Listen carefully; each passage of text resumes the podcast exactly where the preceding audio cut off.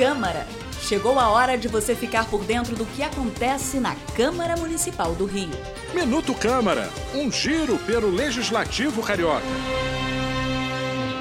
Engajada na campanha Dezembro Verde, a Câmara do Rio está com iluminação especial e promoveu uma feira de adoção de cães e gatos na Cinelândia.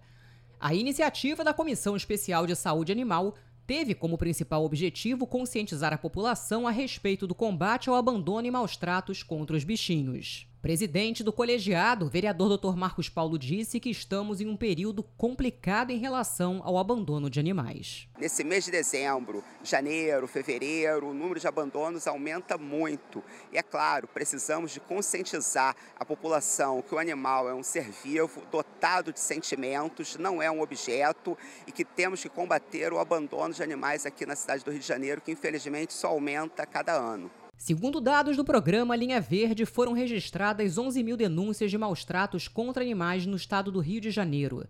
A capital se destaca no ranking das cidades com mais denúncias. Somente o município do Rio teve 6.215 registros. Eu sou Ingrid Bart e este foi o Minuto Câmara.